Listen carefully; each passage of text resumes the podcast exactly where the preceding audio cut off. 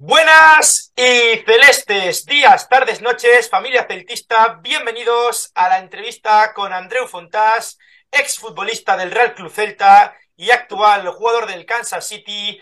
Una entrevista de verdad muy especial que llevamos bastante tiempo intentando conseguirla para todo el celtismo. Hoy tenemos aquí a Andreu Fontás. Es un auténtico placer darle las gracias al equipo de comunicación del Kansas City por facilitarnos esta entrevista. Y nada, tenemos con nosotros en el día de hoy para acompañarnos en esta entrevista al periodista del podcast, a Pablo. Pablo, ¿cómo estás? Bueno, pues encantado de estar en una nueva entrevista, ya hacía tiempo que no me pasaba, y más con un protagonista como es el señor Andreu Fontás, que seguro que tiene un montón de cosas que, que contar. ¿Qué tal, Andreu? ¿Cómo estás? Hola, buenas, muy bien, todo muy bien. Estamos encantados de tenerte por aquí por el podcast. Eh, la verdad es que has estado en el mejor Celta de los últimos años, eso es un hecho un, Celta que, nos hizo soñar muchísimo y, tú eres uno de los protagonistas, o sea, que nos hace de verdad muchísimo mm, ilusión, mucha ilusión tenerte por el, por el programa porque creo que puede ser muy divertida, muy amena, como, como digo, y que nos puede resolver incluso algunas dudas que, tenemos de, de, ese Eurocelta que, que hizo que toda la ciudad se volcase en el equipo y nos ilusionó tanto. Sí, fueron, fueron años, años muy bonitos. Uh, bueno, aquí estoy contento de, de haber vivido esa, esa etapa y, y, contento de estar aquí con vosotros también para, para hablar un poco de ello. Bueno, eh, Andreu, yo queriendo empezar por el principio, como, como mandan los libros, te quería preguntar cómo entra Andreu Frontas a, bueno, al mundo del fútbol, cómo son esos primeros añitos. Bueno, pues yo todos los recuerdos que tengo desde, desde que tengo recuerdos de niño son, son siempre con, con un balón. Uh, todas las memorias he jugado fútbol desde que tengo, creo que, o sea, me inscribí con, con cuatro años. Así que, que, toda la vida prácticamente jugando, jugando al fútbol y, cuando no era en el, en el club de, de, mi pueblo, en el Bañolas, pues jugaba en casa, tengo recuerdos en el jardín de mi casa, en casa de mis abuelos, uh, siempre con, con, un balón de por medio y, bueno, pues uh, como un niño más que, que le encanta pues jugar a, al fútbol, fui, fui creciendo y, y, bueno, al final la verdad que, que yo fui de los que, de los que lo vi tarde, que, que podía llegar a ser uh, profesional, porque yo estuve en el, en el Bañola hasta los 16 años. Y, y después sí que, que después de ahí fue el Girona y el Barça, todo fue muy rápido, pero, pero yo solo, bueno, uh, como un niño más que, que le encantaba jugar al fútbol. Te quiero preguntar por tu etapa, bueno, de, del Barcelona, porque estuviste muchísimos en el Barcelona, en el Barça B, un Barça B histórico, o sea, un Barça B que a mí me, me encantaba, la verdad, como jugaba al fútbol. Eh, en segunda división jugaste con el Barça B, si no me equivoco, ¿no? Sí. Y, y fue un Barça, bueno, donde salieron muchos de los futbolistas que después, bueno, jugarían en el primer equipo. Sí, sí, sí, fueron años maravillosos, la verdad. Creo que todos eh, los que formamos este equipo tenemos un recuerdo eh, increíble. Creo que, es muy difícil en el mundo del fútbol, después a lo largo de tu carrera, tener un vestuario de, de tan, de tan, tan, tan amigos como, como éramos en, en, esa época, porque al final habíamos subido todos prácticamente de categorías inferiores, ya veníamos de muchos años conociéndonos, era como como un grupo de amigos que, que, salíamos a jugar al, fútbol todos juntos y, disfrutábamos muchísimo y creo, creo que, se, que se notaba, aparte de, evidentemente, de que había jugadores de, de un talento uh, increíble y que se ha demostrado porque de ese equipo creo que si no el 100%, el 90 y largos por ciento jugó y llegó a, primera división, lo cual es, es algo increíble y muy difícil de ver.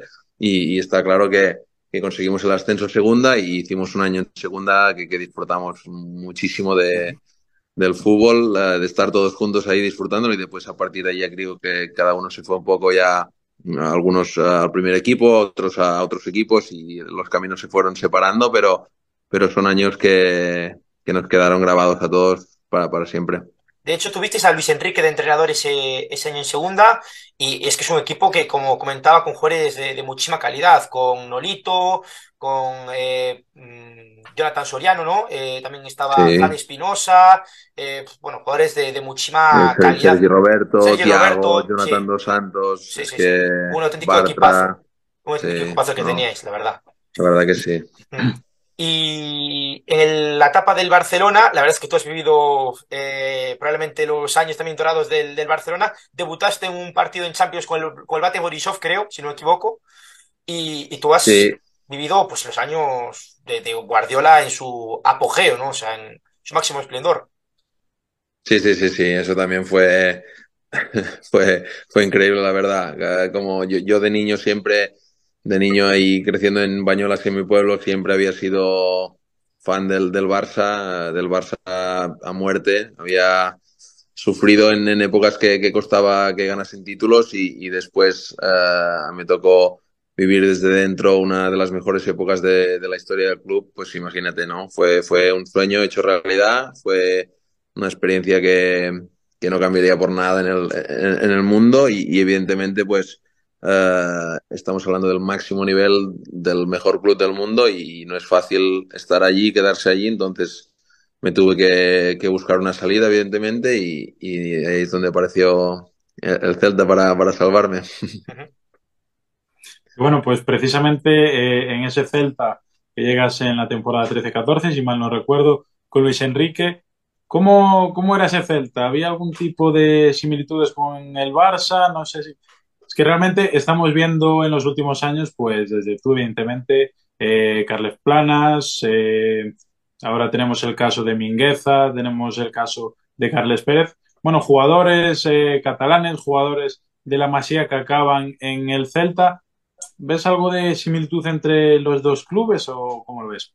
Yo creo que sí, yo creo que sí, que hay, una identidad parecida, hay un, hay un deseo de, de, de, jugar un estilo de fútbol parecido, de ser protagonista. Evidentemente, estamos hablando del Barça, es un equipo, eh, sino, bueno, de los mejores del mundo, en esa época igual el, mejor del mundo, uh, y, el Celta no, no, no está a, tan alto nivel, los jugadores no son igual de, del mismo nivel, pero está claro que que al final cuando hay tantos jugadores que salen de un sitio van a, van a otro y también les, les sale bien y tienen éxito y, el, equipo lo, está bien es porque, porque hay similitudes. Yo estoy convencido que, como te digo, que es un, es un equipo que siempre quiere ser uh, protagonista, quiere tener el balón, quiere, quiere dominar los, los partidos desde la posesión del balón, que es algo que, que le caracteriza, caracteriza, mucho también al, al Barça y, estoy seguro que, que, esa conexión existe. Yo te quería preguntar por, por ese primer año en el, en el Celta, llegas de, jugaste en el Mallorca también un año, si no me equivoco. Sí, cedido, sí. Y, y después, cuando llegas al Celta, bueno, pues eh, tienes partidos como central, pero también Luis Enrique hubo algunos momentos donde te utilizó de pivote, que a mí me parecía que rindías muy bien en esa posición de pivote, porque tienes una muy, muy buena salida de balón, era una de tus cualidades, la verdad. Tienes una salida de balón eh, bastante buena. Y de hecho creo que fue un partido contra la Real Sociedad, fue un empate a dos embalaídos, que te coloca en esa posición, tú rindes, creo que eres de los mejores del partido. Y, yo te quiero preguntar un poco porque, claro, tu demarcación ha sido casi siempre la de central, pero también te desenvolviste en esa posición de pivote con Luis Enrique. Sí, es que es curioso porque, como, como habéis dicho antes, Luis Enrique fue entrenador nuestro en el, en el filial del Barça, fue, fue tres años mi entrenador en el, en el filial. Y, y, yo, el año que él llega al Barça B, yo subo del, del juvenil. Y yo hasta juveniles había, había sido siempre eh, mediocampista.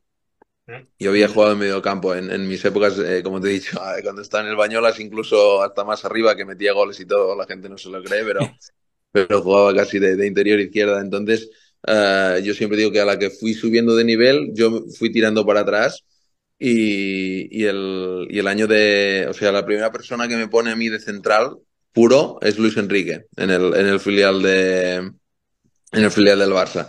Entonces ahí es donde juego prácticamente siempre desde que, desde que empiezo a jugar de central en el, en el filial juego siempre de central y después la casi, bueno en el Mallorca es verdad que también juego algún partido que juego en Balaídos de, de, en medio campo también con el, uh -huh. con el Mallorca pero um, después es el otra vez que, que, estoy jugando de central y por necesidades uh, falta un pivote y me dice, bueno, tú, tú jugabas allí, yo sé que tú jugabas allí porque fui yo el que te puse de, de central, entonces sabía también lo que podía aportar de, de pivote y jugué algunos, algunos partidos ahí. Sí que es verdad que, que yo considero que, que soy mejor de, en la posición de central, pero, pero está claro que cuando tienes confianza también, yo ya llevaba varios partidos jugando y jugando bien, me sentía bien y, y al final cuando tienes confianza y el entrenador te, te pide que, que, para jugar en otro sitio, está, está claro que, que, lo intentas y lo haces lo mejor posible y de hecho creo que, bueno, como dices, que, que hice algunos partidos más que, más que decentes ahí en esa posición, pero, pero bueno, sigo pensando que, que soy central. Yo, Andreu, eh, me quiero adelantar un poquito más en el calendario, te vuelves, bueno, más que indiscutible en la zaga del Celta. Y por hacer un poco de similitud con la actualidad, tenemos el caso de nuestro portero Agustín Marchesín, que tiene baja para alrededor de ocho meses por ese maldito y complicado tendón de Aquiles. Bueno, a ti que te, que te tocó sufrirlo en, bueno, una temporada que quizás tú no recuerdas con demasiado cariño, pero los celtistas sí que tenemos un buen recuerdo, la 15-16. ¿Cómo es para un futbolista verse todos los días siendo, bueno, pues eso, eh, prácticamente indiscutible dentro del campo, a verse pues fuera durante un, gran periodo de tiempo a nivel, no solo a nivel físico, sino a nivel psicológico? ¿Cómo, cómo se gestiona eso? Es duro, es duro. La verdad que yo siempre digo que las lesiones es lo, lo peor que le puede pasar a un, a un futbolista porque al final como dices tú, puedes pasar de, ser titular indiscutible a, no estar entrando, no contar tanto para un entrenador, estar más, saliendo más de, desde el banquillo, pero sigues estando dentro de la dinámica del equipo, sigues siendo parte del, equipo y, te sientes parte de, ello, porque estás al final el día a día entrenando, intentando que tus compañeros sean mejores y les toca a ellos eh, estar de titulares y a ti no, estás allí. Entonces, cuando estás lesionado, te apartas totalmente de, de la dinámica de, de, tu equipo, estás fuera, cuando es una lesión de, larga duración me refiero, ¿eh? Tienes que pasar por el quirófano, al principio no, casi no puedes ir ni, ni, ni, ni al entreno, pasas a una, a una realidad aparte que es, que es dura y es complicada, sobre todo para la gente que no, que no ha tenido lesiones antes, yo creo que es, es de las cosas que es más, más difíciles de, de llevar. Yo, por desgracia, ya, ya había pasado por eso, he tenido muchas lesiones de, de gravedad y evidentemente que, que, es duro, es duro, pero bueno, me lo tomé de la mejor forma posible. Uh, el equipo es verdad que tuvo un año maravilloso y, y nos dio la opción de, de entrar en, en, UEFA el año siguiente, que, que, al final a mí también me ayudó muchísimo porque el año siguiente tuve, al final cuando, cuantos más partidos hay, más oportunidades hay para, para los jugadores y de tener oportunidades en una plantilla Um, que era en ese, en ese caso igual, es que jugamos creo sesenta y pico partidos eh, ese año, sí. fue, fue, fue, una locura. Entonces, uh, está claro que gracias a que el equipo hizo una buena temporada el año anterior, a mí me dio uh, más opciones de recuperarme, de, de, poder jugar muchos partidos saliendo de una lesión que es, que es dura y es, es, es muy difícil, la verdad. Uh -huh. Ese Eurocelta, bueno, quizás eh, a mí el Eurocelta que, que me ha tocado vivir porque no he podido vivir el, el Eurocelta de, los años 2000 porque era muy pequeño, pero un Eurocelta con jugadores en el 2015-2016 eh, de como eh, Orellana, eh, Nolito, Augusto, que estuvo hasta esa temporada, mm, el Tucu, Radoya, eh, también Marcelo, Marcelo Díaz, eh, obviamente Guidetti que era un auténtico show, un, un, una persona que se hizo con el cariño de toda la afición por su carisma. Eh, y en la defensa, pues Cabral, tú, Roncaglia, Johnny, Hugo, o sea, Sergio, un equipazo, un auténtico equipazo que la verdad es que no teníais miedo a, a ningún equipo, lo comentaba el otro día con, con Alex, con Alex López, y que os que os plantasteis en, en, en, campos como el Camp Nou, como eh, el Bernabéu, que bueno, hubo un año que nos cayeron siete, pero bueno, eh, así es el fútbol pero que, que, que, fueron partidos donde contra equipos grandes que, mira, contra el Madrid los eliminamos de Copa el año de Europa y el año sí. anterior nos, nos cargamos al Atlético en, en, su casa, o sea, años maravillosos para el Celta.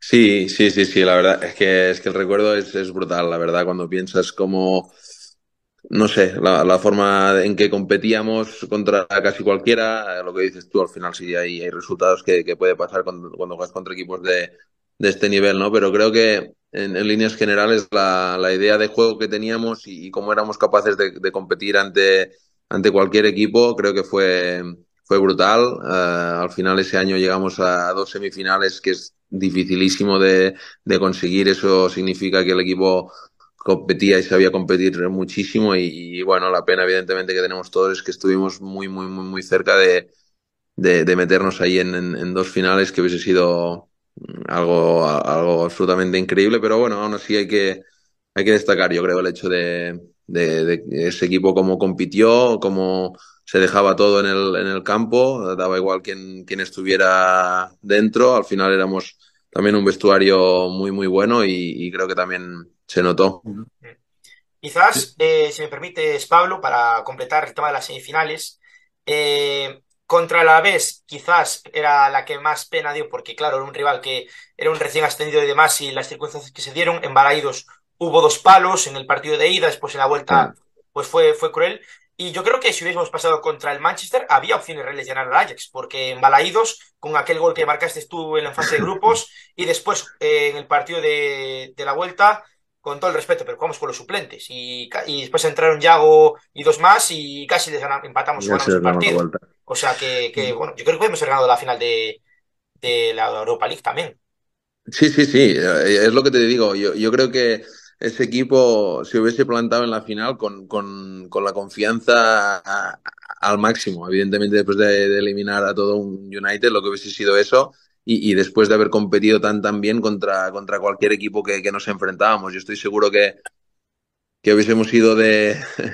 o sea, el favorito hubiese sido claramente ellos, pero yo estoy convencido que ellos hubiesen dicho, ostras, que estos tíos nos, nos habían jugado, nos jugaron dos partidos en el, en el de esto y tampoco los ganamos fácil, así que, bueno, eh, una pena esa última jugada que, que nos dejó tan tan cerca de, de, de llegar a la, a la, final, pero, pero bueno, el recuerdo sigue siendo maravilloso. Yo te quería preguntar, Andreu, bueno, eh, hablaba hace cosa de un mes, mes y medio también con, con tu compañero, con John Guidetti, y me hablaba de lo buen, bueno, como destacabas tú ahora, lo, lo buen grupo que erais. Es que realmente si te pones a mirar nombre por nombre, evidentemente no queriendo menospreciar ni mucho menos, pero bueno, era un equipo que quizás con menos nombres de los que vimos a posteriori, con esos grandes fichajes como puede ser la Vuelta Rafiña, con Denis, con Santi y demás, pues erais un bloque que ya no solo erais capaz de competirle a todo el mundo, sino que competíais pues proponiendo, con la pelota, atacando, con un fútbol vistoso. ¿Cuál era el secreto de ese Celta que quizás sin tantos grandes nombres, pues bueno, en los últimos años ha sido el que, el que más alegría nos dejó? Es difícil, es difícil de, encontrar la clave. Yo no sé, yo, yo creo que yo creo que Luis Enrique hizo un trabajo brutal con nosotros. Creo que ese primer año que, que estoy yo ahí, creo que el equipo gana muchísimo en confianza. Recuerdo que la primera vuelta yo creo que éramos un equipo que jugábamos bien al fútbol, pero no nos acaban de, de conseguir los resultados. Creo que estábamos sufriendo bastante abajo en la tabla de clasificación pero el juego estaba, estaba ahí. Yo, yo veía, decía, ostras, estamos ahí, estamos ahí, jugamos bien, igual merecemos más, no acabamos de conseguir los resultados. Creo que en la segunda vuelta fue ya donde, donde dimos un paso para adelante y, y, conseguimos eh, materializar ese buen juego encima con, con, puntos y, ganando partidos y, acabando en una posición eh, increíble en la, en la tabla. Y después, cuando Luis Enrique se fue, llegó, llegaron el Toto y, su, su, equipo técnico y, creo que aprovecharon toda la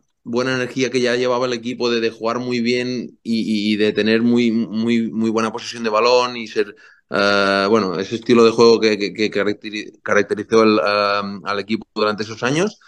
Y metieron un trabajo físico y, y un trabajo táctico y, y unas se sumaron un poco las, las, las dos cosas, de, de, también ser mucho más agresivos, los marcajes uno a uno que hacías, solo lo puedes hacer si tienes animales como Hugo y Johnny que perseguían a, a jugadores por, por todo el campo sin, sin cansarse como, como, como animales que son, que son muy buenos y, tienes que tener ese tipo de jugadores que te lo permite hacer, pero creo que se sumó un poco, un poco todo, ¿no? La, como la comunión entre dos entrenadores de estilos di diferentes, pero que, que la suma de uno con el otro, no sé, creo que nos, que nos vino nos vino todo, todo perfecto y, y otra vez el, el, vestuario era, era muy bueno. Uh, todo el mundo sabía que tenía que, sumar cuando le tocaba y al final eso yo creo que se acaba, se acaba notando. Mm. Hay dos momentos del Toto Berizo que a mí pues incluso me hacen llorar ahora viéndolos de, ahora mismo en, la, en el presente. Uno que es un vídeo promocional de, de, del Toto, de que esta camiseta no, no es para los domingos, es para toda la vida. Y después la, la, rueda de prensa antes del partido contra el Manchester, que no sé si fue contra el Manchester o contra la vez, ahí ya, ya me pierdo, que, que, dijo que un día pues la, la puerta caerá, ¿no? Y, y, el Celta podrá conseguir su tan ansiado título. ¿Tú, ¿Tú sigues pensando que con los pasos que estamos dando en los últimos años el club puede aspirar más eh, pronto que tarde por un título, que es lo que tanto quiere la afición de, del Celta?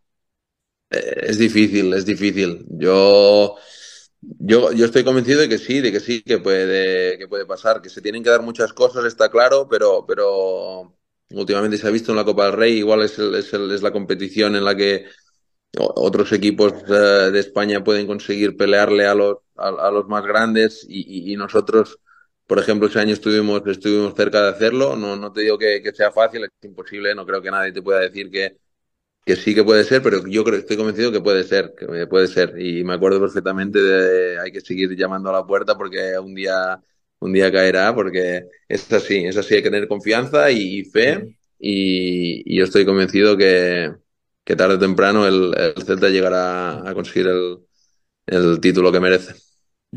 Precisamente eh, sobre este entrenador, sobre el Toto Berizzo, te quería preguntar, porque retomando el tema de, del propio Guidetti, decía que después de la salida de, de pues las cosas no volvieron a ser iguales, muchos jugadores incluso cogieron la puerta de salida, como puede ser tu caso a la temporada siguiente. Te quiero preguntar, a ver si te mojas, ¿cómo valoras eh, la salida del Chacho y si ahora a posteriori y bueno, a todo pasado, viendo cómo, cómo fue la situación, si crees que el Celta debería haber tenido un poquito más de paciencia, un poquito más de ganas de atar al argentino? Ya, pero yo es que, es que no creo en estas, en estas cosas, es difícil. ¿Y quién te dice que si no llega a seguir el todo también eh, el equipo toma una dinámica que no, que no era la que, que veníamos llevando esos tres años? Es complicado. Yo, eh, eso son cosas, está claro que uh, el año siguiente con un para mí uh, fue un año a nivel personal muy, muy duro, muy, no, no, no tengo un, un, buen recuerdo, evidentemente, de ese año, pero creo que también a nivel colectivo el equipo como que, que se deshinchó un poco de, de, de, eso que te digo yo, veníamos de una intensidad, de una, de una agresividad que tampoco sé si se puede mantener mucho tiempo en el tiempo tan largo. Se ha visto en, en otros casos equipos tan intensos y tan, tan, tan uh, valientes que, que al final Uh, como te digo, después de jugar tantísimos partidos hay mucho desgaste, hay lesiones, pasan, pasan muchas cosas y, y no, es, no, es, fácil mantener ese nivel tantos años al final cuando tienes una plantilla igual que no es de, de, un nivel uh, mega top. Entonces, uh, ahora yo, claro, ¿qué, ¿qué, te diría? Te diría igual que sí, pero es que cada momento son, son circunstancias que se dan y, y no, para mí no es justo decir ahora sí tenía que haber seguido uh, dos o tres años más. Um, yo ya te digo, fueron años maravillosos, pero igual, igual considero también que era una etapa que, que se acababa, o el club consideró que era una etapa que, que se acababa y tenía que venir otra, y, está claro que, que después no se ha conseguido uh, encontrar uh, las teclas o la, combinación de jugadores y, entrenador que, que, que, en ese momento sí que, se dio, está claro. Estoy de acuerdo contigo, ahí en ese caso, Andreu, la verdad.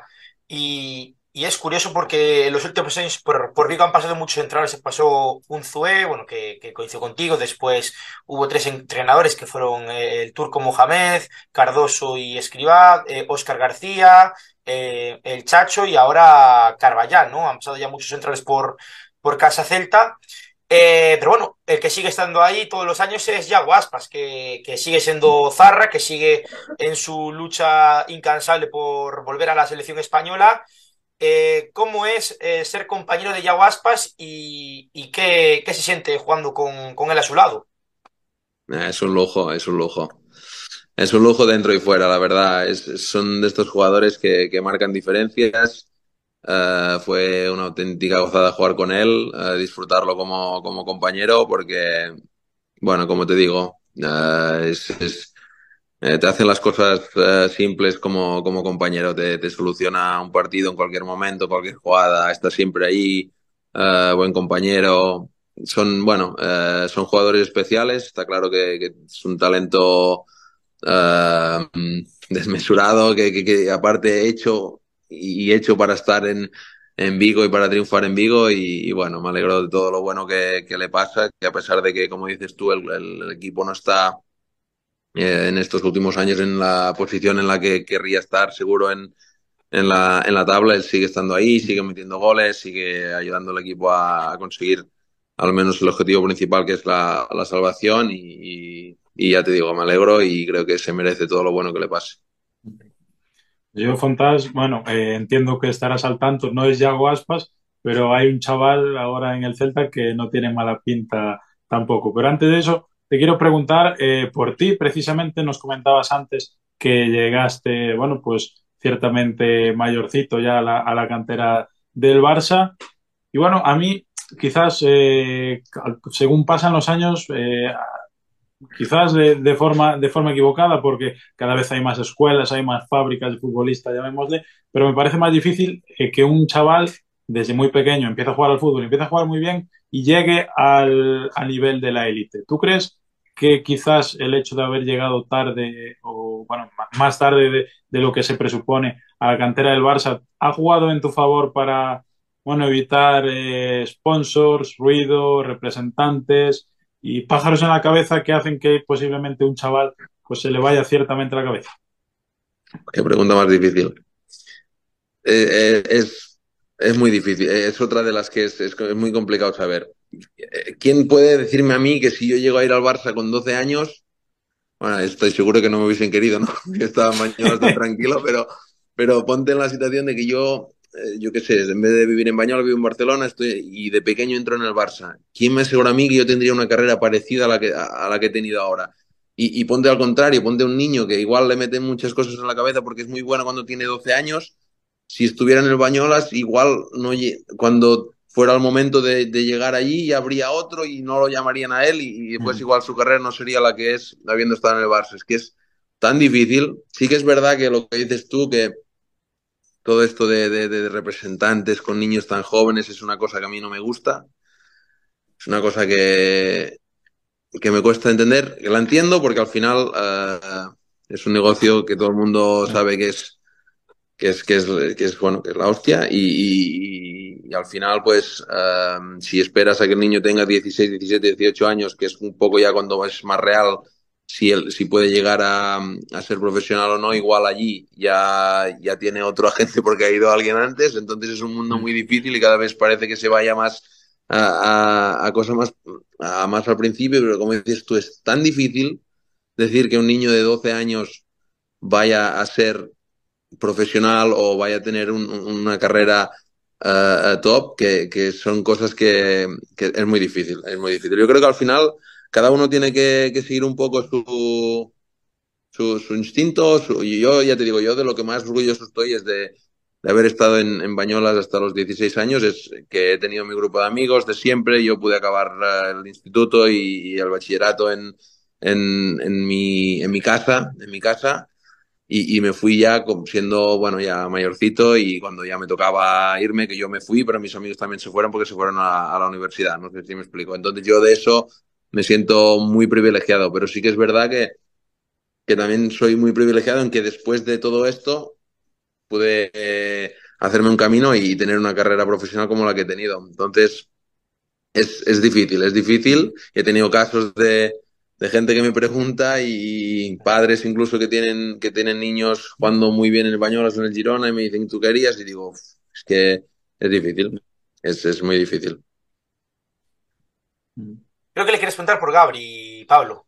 Sí, bueno, ya ah, en la, en la Zambe, no, no, sé si, si, estarás al tanto, si sigues sí, al Celta, sí, sí, si sigues viendo, pero bueno, es difícil que, que, no te llegue pues precisamente ese ruido de un chaval que está, bueno, tirando la puerta abajo, entrando como un elefante en una cacharrería y que nos está dejando pues, pues boquiabiertos a todos. ¿Qué, ¿Qué pasa con este chaval? Bueno, pues que es muy bueno. que es muy bueno pasa, que es muy bueno. Y, al final, uh, pues otro, otro caso sí de, un jugador de allí, de la cantera, que, quiere al club, que ama al club, que se ve que está claro que, que triunfe, eso es maravilloso. Yo creo que, que pues ojalá que, le vayan genial las cosas, que siga demostrando el nivel que tiene, que le tiene un futuro por delante brutal. Y nada, y ojalá entre él, Iago y, y los fichajes que están haciendo también últimamente, ojalá entre todos devuelvan al Celta donde, donde merece, que es, que es más arriba en la tabla, sin duda, y, y bueno, muy, muy contentos por, por la gente, porque se ve que la gente al final somos, son de estos clubs que, que la gente le gusta que salga gente de, de casa y, y, y, gente que ama de verdad el, el, club, que creo que es básico para, para el éxito también de, de un equipo. Hay jugadores que, han coincidido contigo que, bueno, han, rendido muy bien en el Real Cruz Celta. El caso de, por ejemplo, de Stanis Lobotka, de Crondelli, de Augusto, de Maxi Gómez también, por supuesto. Em, te podría estar recitando muchísimos, muchísimos nombres, pero es que hay, hay uno que, que, se depositaron muchísimas ilusiones y hubo una gran inversión de dinero, también lo, lo conoces bien porque coincidió contigo, y, hay varios colores del podcast que lo alaban mucho eh, aquí en este programa. Y, no es otro que no es Emre Mor, que, que llegó al Celta en tu año y, la verdad es que no, no acabo de rendir al, nivel que se esperaba.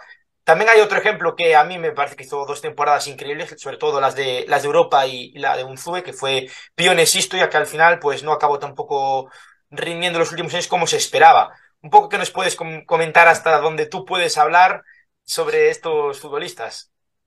Pues que es difícil, que es difícil. al final, em, cada jugador, cada persona es un mundo y, al final, eh, el caso de Emre, pues era un talento también brutal que, salió de muy joven en un equipo muy grande de, Europa y, y, parecía que se iba a comer el mundo y al final es una demostración más de que no, que no es tan fácil, que no es tan fácil. Al final se tienen que dar muchas cosas, tienes que ser muy humilde y tienes que saber que hay que trabajar muchísimo para, para tener éxito y para mantener el éxito, que al final a veces parece que una vez eh, estás allí y llegas ya, ya está todo hecho y, que va, ni, ni, mucho menos. Y al final también, por ejemplo, el hecho de que estás en un club grande y te vas a un club eh, más pequeño eh, y te parece que igual va, solo con, solo con eso ya, ya te va a dar para, para, para estar ahí, para jugar y, para, y que te va a ser fácil, ¿no? Y al final te das cuenta que en el fútbol hay, hay competencia en todos lados, que, que, si tú no estás, hay otro que, quiere estar en tu sitio y, esto al final es,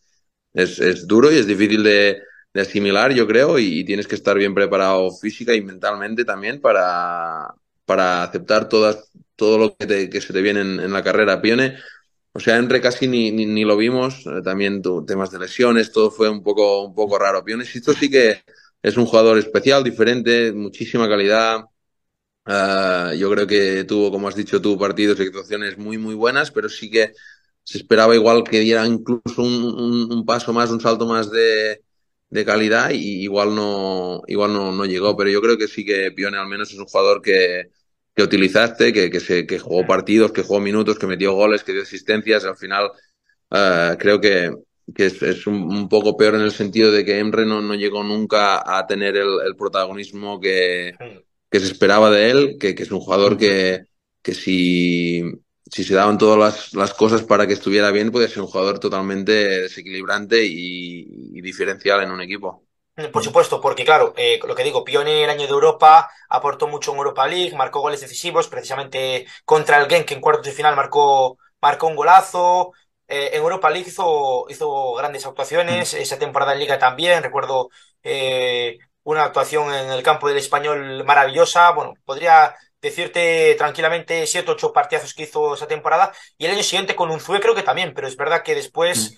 cuando te marchaste, hubo esos dos años, ¿no? Eh, el año de, la no reconquista y el año de, la pandemia, donde yo creo que Piona ahí sí que ya no acabó de rendir y Emre, pues bueno, pues realmente sea uno de los fichajes más poco mm, rentables que, han sido al Recelta en los últimos, en los últimos años.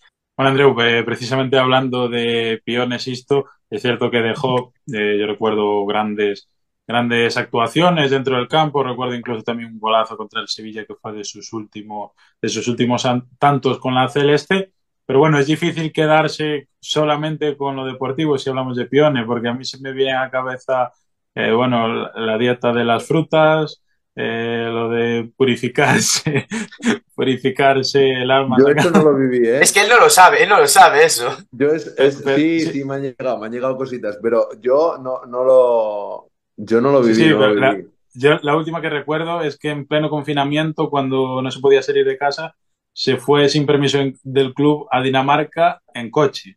El hombre, no, sé cuánto tiempo. Pero, no, o sea, nadie sabe cómo consiguió pasar todos los controles de las aduanas, ¿eh?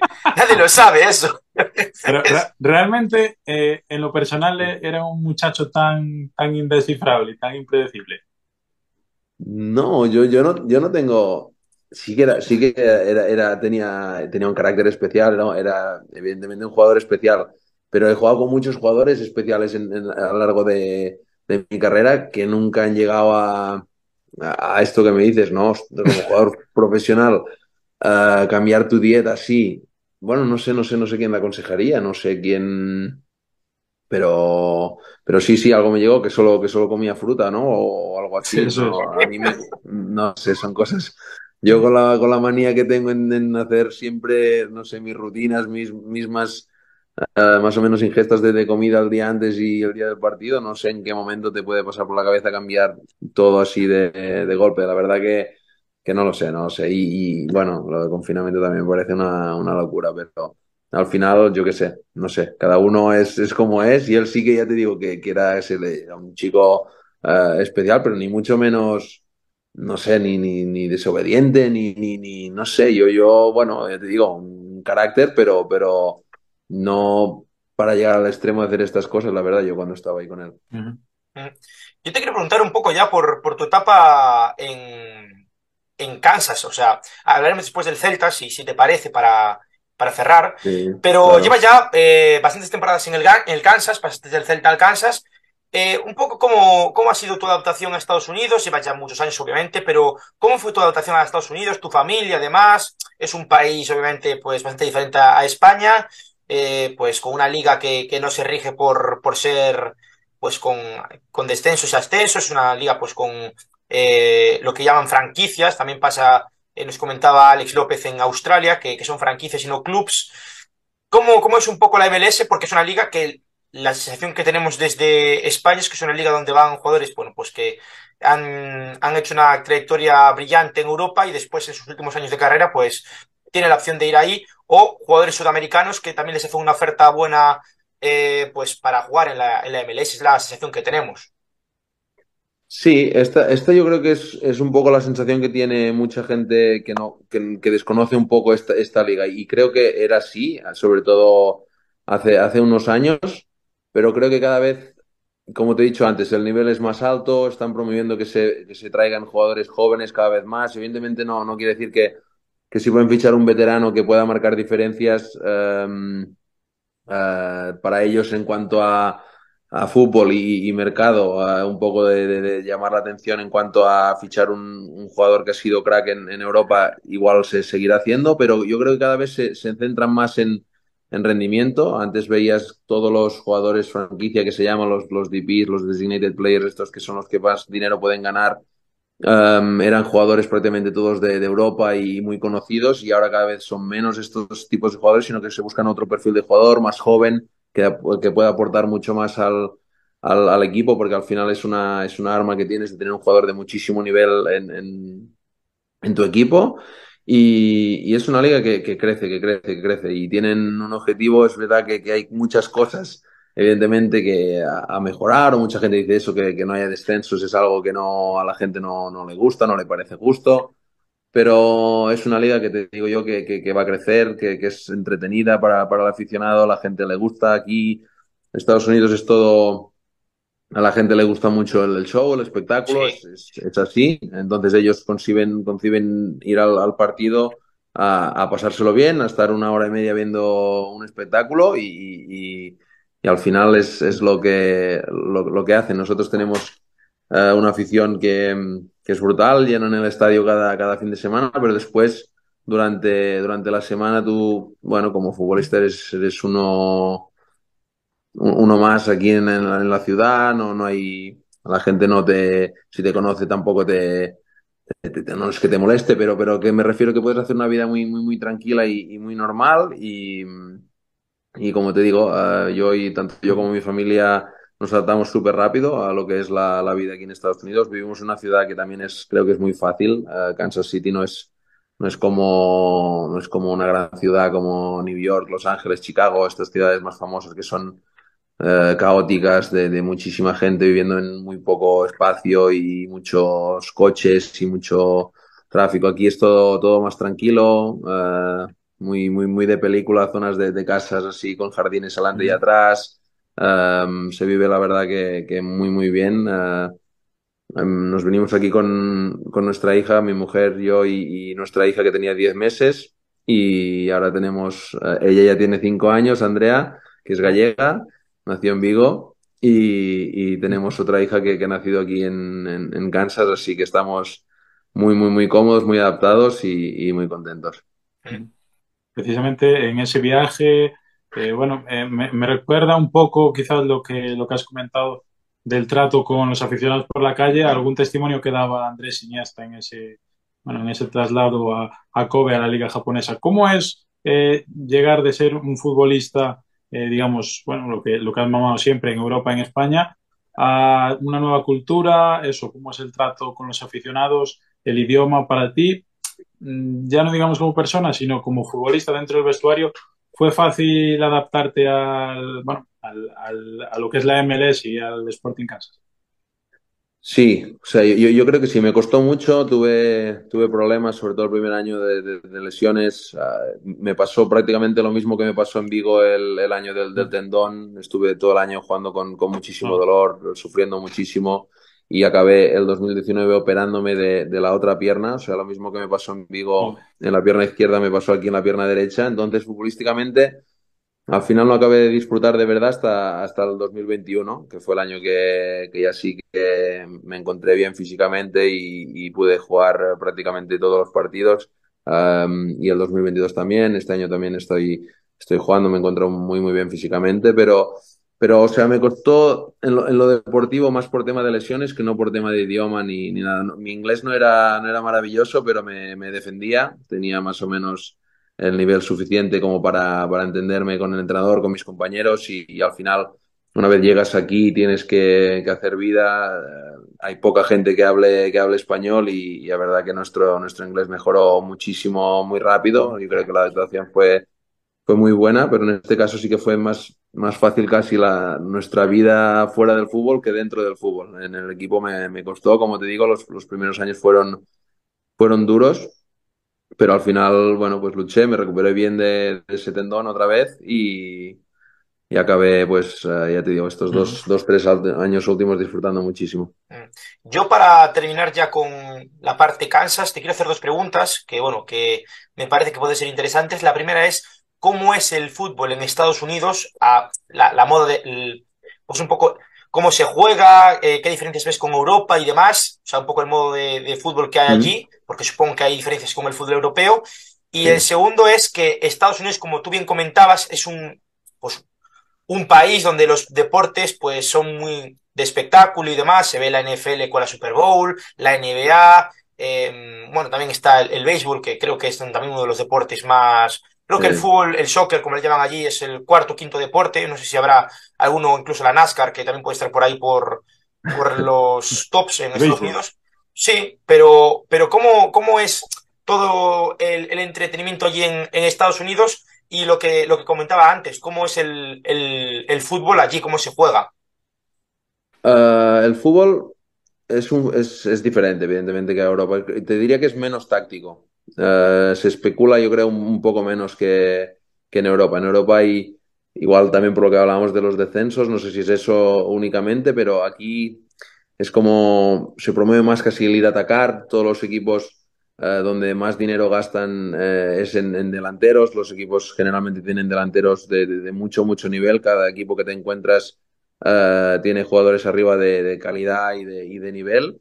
Y después también es una liga es una liga muy, muy física, muy física. se corre mucho, eh, es una liga que piensa que los viajes son, son larguísimos, hay que viajar muchísimo. Es como, bueno, nosotros estamos en, mitad de Estados Unidos, estamos en Kansas que está justo en, el medio, tenemos que, que prácticamente cada partido que jugamos fuera viajar dos, tres horas de, de, avión. Los que están en un lado, si tienen que ir a jugar al otro, tienen prácticamente seis horas de, de avión, se, no se va tanto, no se va tanto, porque al final no es tu conferencia, se separa un poco por conferencia, pero aún así los, los viajes son, son duros, se juega en, en altitud, estuvimos en Colorado el otro día, que, que es, juegas en altitud, que es dificilísimo, es algo que, que, es, que tienes que vivirlo para entender lo, lo, difícil, lo difícil que es jugar en ese, en ese campo que cuesta respirar. Los equipos que juegan ahí, entrenan ahí, están acostumbrados, pero tú cuando llegas es, es, duro, entonces condiciones climáticas también durísimas. Llevamos dos partidos jugando prácticamente a, cero grados.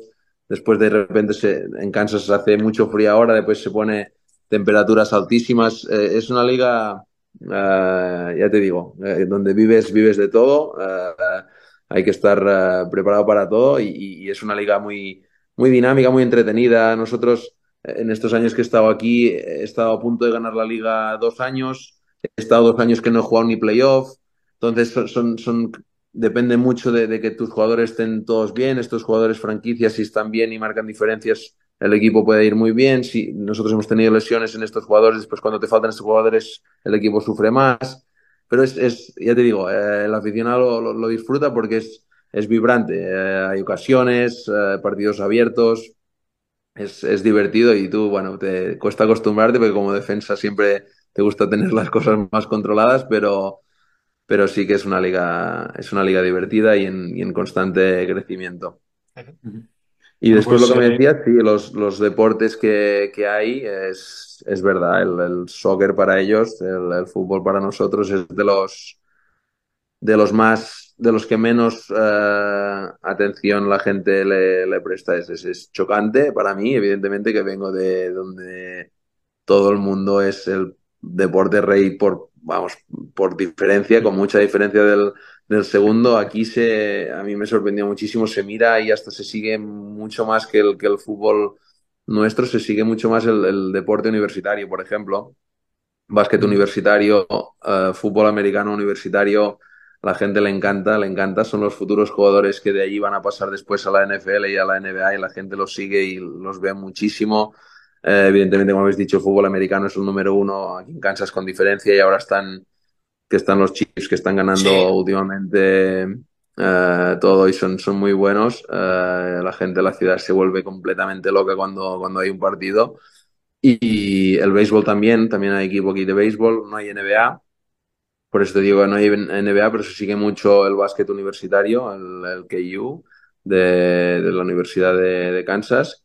Y, y, bueno, nada, yo disfrutando porque si al final te gustan los deportes, te, te, llevan ellos a, a, engancharte también un poco a estos deportes nuevos y a vivirlo como ellos lo viven y al final es, es, divertido, es divertido, apoyas al equipo de tu ciudad y, y, la verdad que, como te digo, es, es una experiencia brutal estar aquí. Ya por acabar con el tema de, del Sporting Kansas, eh, te quiero preguntar por un compañero que, bueno, que ya es la segunda vez que coincides con él, Nemanja Radoya, un pilar fundamental en aquel Celta desde el pivote, pero que tuvo pues, unos meses finales en el Celta bastante complicados. No sé si has podido hablar con él algo de tema. Sí, sí, sí, evidentemente, evidentemente lo, lo, acabamos de fichar este, este año, lleva un par de meses aquí con, con nosotros. Uh, bueno, estoy encantado, evidentemente, de que, de que esté aquí con nosotros. Ojalá nos pueda ayudar muchísimo. Creo que puede ser un jugador clave para, para nuestro equipo. Y sí, sí, claro que hemos hablado de, de un poco todo, ¿no? De, esos años que vivimos ahí, de lo bien que lo pasamos y, y él, pobre, de, lo mal que, que acabó toda, toda su situación. Uh, la verdad que, sufrió mucho, lo, pasó mal. Y, bueno, por suerte al final um, salió adelante, también estuvo en, en Levante y, y volvió a, disfrutar de, del fútbol y ahora, y ahora está aquí con nosotros y ojalá también uh, que le vaya muy bien, evidentemente, porque será bueno para todos. Mm. Bueno, Andreu, esta es una temporada histórica para el Celta porque pese a que no en el clasificatorio estamos en mitad de tabla, ahora mismo, bueno, en zona media, eh, es una temporada histórica para el Celta porque es la temporada del centenario. O sea, es una temporada donde, bueno, pues quizás en Copa, pues el varapalo de Copero contra el Español y demás, nos hubiese gustado avanzar en la competición del CAO, ¿no? Y, mm. y en Liga, bueno, estamos en zona media, pero bueno, va a ser un año eh, del centenario eh, ojalá que las cosas se hagan bien y que para la próxima temporada, que sí que será la temporada bueno, genuinamente del centenario, pues eh, el Celta pueda aspirar a grandes cuotas y con un, un técnico como Carvallal, que la verdad, eh, dentro de, del panorama europeo, pues es verdad que ha estado en muchos equipos, pero no es un entrenador que tenga un nombre como, como otros que pasaron por el Celta en los últimos años, pero que lo está haciendo muy bien el Celta estos últimos meses. Sí, sí, sí, sí, sí, ojalá, ya te he dicho, yo me considero un celtista más, sigo siempre que, siempre que puedo, los horarios no son, no son ideales, pero siempre que puedo intento ver, ver los partidos y, y bueno, siempre estoy pendiente de, de, ver resultados y resúmenes y, y ojalá, ojalá, ojalá que sí, que, que salga, salga todo bien, que este año acabe, acabe bien de buena manera y que la temporada que viene se, se, se pueda construir un equipo para soñar y, y que todo que todos los celtistas de, del mundo puedan tener un año de centenario maravilloso. Pablo, no sé si quieres hacerle alguna pregunta más a Andreu o pasamos a las flash. Sí, bueno, eh, ya por acabar, eh, estamos, eh, bueno, el Celta ya cometió hace unos años una operación retorno. Tú no sé cómo, cómo te ves en el futuro, si, si te gustaría volver al Celta, si ya ves tu futuro en, en el Bañolas o, o, en, o en ya Estados Unidos, ¿cómo, cómo esperas estos Yo próximos? acabo, acabo de renovar dos años más aquí, me quedan dos años más, eh, estoy muy contento y, y la verdad que no me veo, no me veo volviendo, no me veo volviendo a, a España a jugar, la verdad que no. De momento mis planes pasan por, por Kansas y, y ojalá que, que pueda alargarlos, al menos si me siento también como, como me estoy sintiendo hasta ahora, tanto dentro como fuera del campo. Mi intención es, es seguir aquí y seguir disfrutando de, de esta liga y de esta, de esta experiencia. Bueno, pues mira, mira eh, tu compañero, ex compañero de liga, el señor Zlatan Ibrahimovic, que bueno, tiempo siempre hay para volver. Bueno, si con 41 años aún me queréis, yo vuelvo encantado, amigo. ¿eh? que por cierto, eh, no sé si alguien te lo ha comentado, un compañero o demás, pero yo, entre la afición y demás, he escuchado que tienes un cierto parecido a Gerard Piqué. Sí, sí, sí, me lo han dicho alguna Te, vez. la- sí, te lo han sí. dicho, ¿no?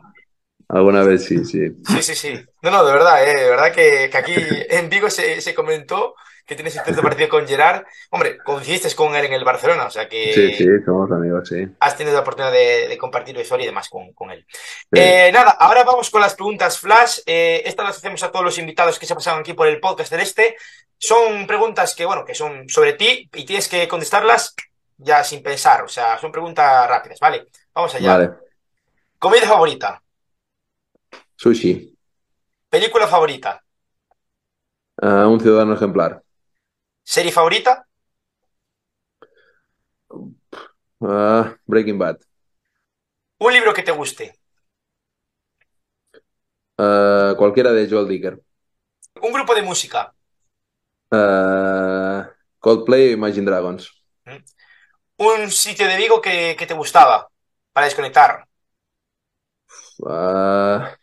Teníamos en, en Alcabre, al lado de un rinconcito, teníamos un rinconcito ahí al lado de, un poco más arriba de los escudos, un rinconcito que nos, que nos encantaba ahí, Sí, sí, sí. ahí con vistas a, a la ría, maravilloso. Comida favorita, de gallega, ¿eh? Digo. Gallega, eh, cualquiera, marisco, pulpo, eh, el pescado, ¿cómo se echa de menos eso?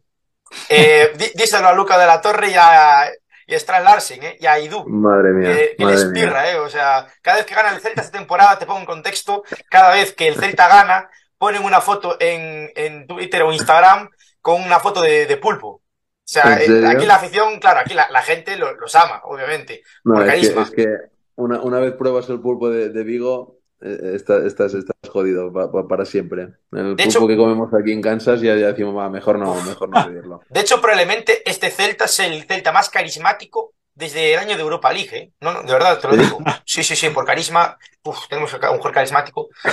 Eh, continuamos. Eh, entrenador favorito, Luis Enrique. Luis Enrique. Eh, mejor momento de tu carrera deportiva.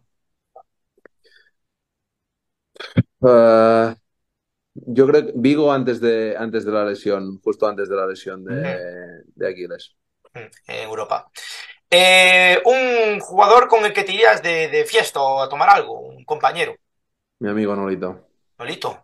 Que bueno, que ahora está en el, en el Ibiza, ¿sí? Sí. No sé qué tal estará, la verdad, pero aquí en Vigo hasta el año pasado estuvo bien, muy en Ibiza seguro que está bien. Hombre, Ibiza y Nolito Muy- con, con esa gracia que él tiene. muy buenos amigos, muy buenos amigos. Eh, si te tuvieses que quedar con cinco jugadores con los que has jugado, ¿con cuáles serían? Qué difícil, ¿no? Eso, eso no vale.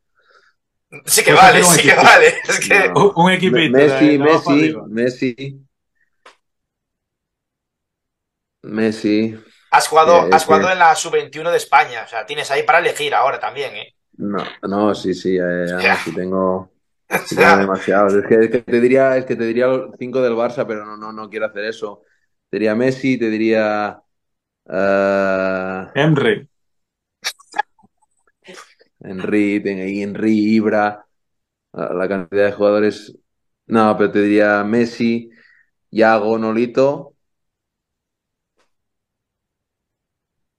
Puyol. Un portero. ¿Quién más? No sé qué más. puedes, decir, puedes decir Valdés también. Y Xavi, Xavi, Xavi. Xavi. Bueno, ah. nos quedamos sin portero. Ese equipo ultra ofensivo. ah, o sea, tú me querías que hiciera como un equipo de cinco con, con portero. Claro, claro, claro, claro. Joder, aún más difícil. Pensaba solo los cinco jugadores mejores que había jugado. No, entonces, no, entonces, bueno, me lo pones mejor. Va, voy a jugar con uh, Valdés, uh, Puyol. Valdés, Puyol. ya me matas ahora. Valdés, Puyol, venga, Xavi, Messi y, Iago. Vale, pues es buena, es buena, es buena. Em, un compañero que has tenido en el Celta que, era el que hacía las bromas, las gracias. También Nolito, Iago. Nolito, Iago. Ojo que yo pensaba que ibas a decir incluso Pione, ¿eh? porque tenía. tenía... no, no, pero ¿No? es que, es que sí, no era... sí. Pues, sí, pues, pero, pues tiene. es, no, no, Nolito más, Nolito más. Ah, es que Nolito, Nolito es muy gracioso. Nolito, sí. Y, y, ya para terminar con esta ronda de preguntas, eh, se lo pedimos a todos, nomina, nomina a alguien para que se pase por el programa, porque a ti te nominaron, obviamente. ¿Quién me nominó a mí? Pues ahora, ahora que lo pienso, es que es, ya, llevas tanto tiempo sin entrevistas, pero alguien te nominó. No me acuerdo de quién.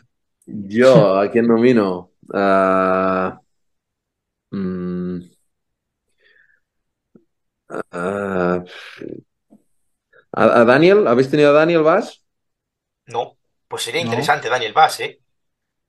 Además sabe, hablar perfectamente español, pero claro, tiene que ser una entrevista que sea factible conseguir, claro. Bueno, ¿y Daniel no lo podéis conseguir? Bueno, bueno, vamos. Intentarlo, intentarlo, intentarlo. Has dicho que conmigo ha tardado, habéis tardado años, no, no sé por qué, pero... pero... Pero intentarlo con Daniel Vaz. intentaremos intentaremos con, con, Daniel Vaz, la verdad. Ha sido un auténtico placer, eh, Andreu, tenerte por aquí por el, por el canal. Yo creo que ha salido una entrevista bastante divertida, amena y que puede, mm, puede gustar a la afición del Celta. Tenéis las redes sociales de, de, Andreu, que la verdad es que tiene miles y miles y miles de seguidores por aquí por la descripción. O sea que, bueno, pues podéis dejarle ahí su. su... Bueno, yo creo que todo el mundo siga a Andreu de su etapa en el Celta, pero si no lo seguís, seguidlo porque es un auténtico fenómeno. Y nada, eh, agradecer a, al equipo de comunicación del Kansas y ya te dejamos en paz, Andreu, que tendrás cosas que hacer. Muchas gracias, muchas gracias. Pues nada, ha sido un placer. Nos vemos en el próximo directo. Un abrazo y a la Celta. Chao.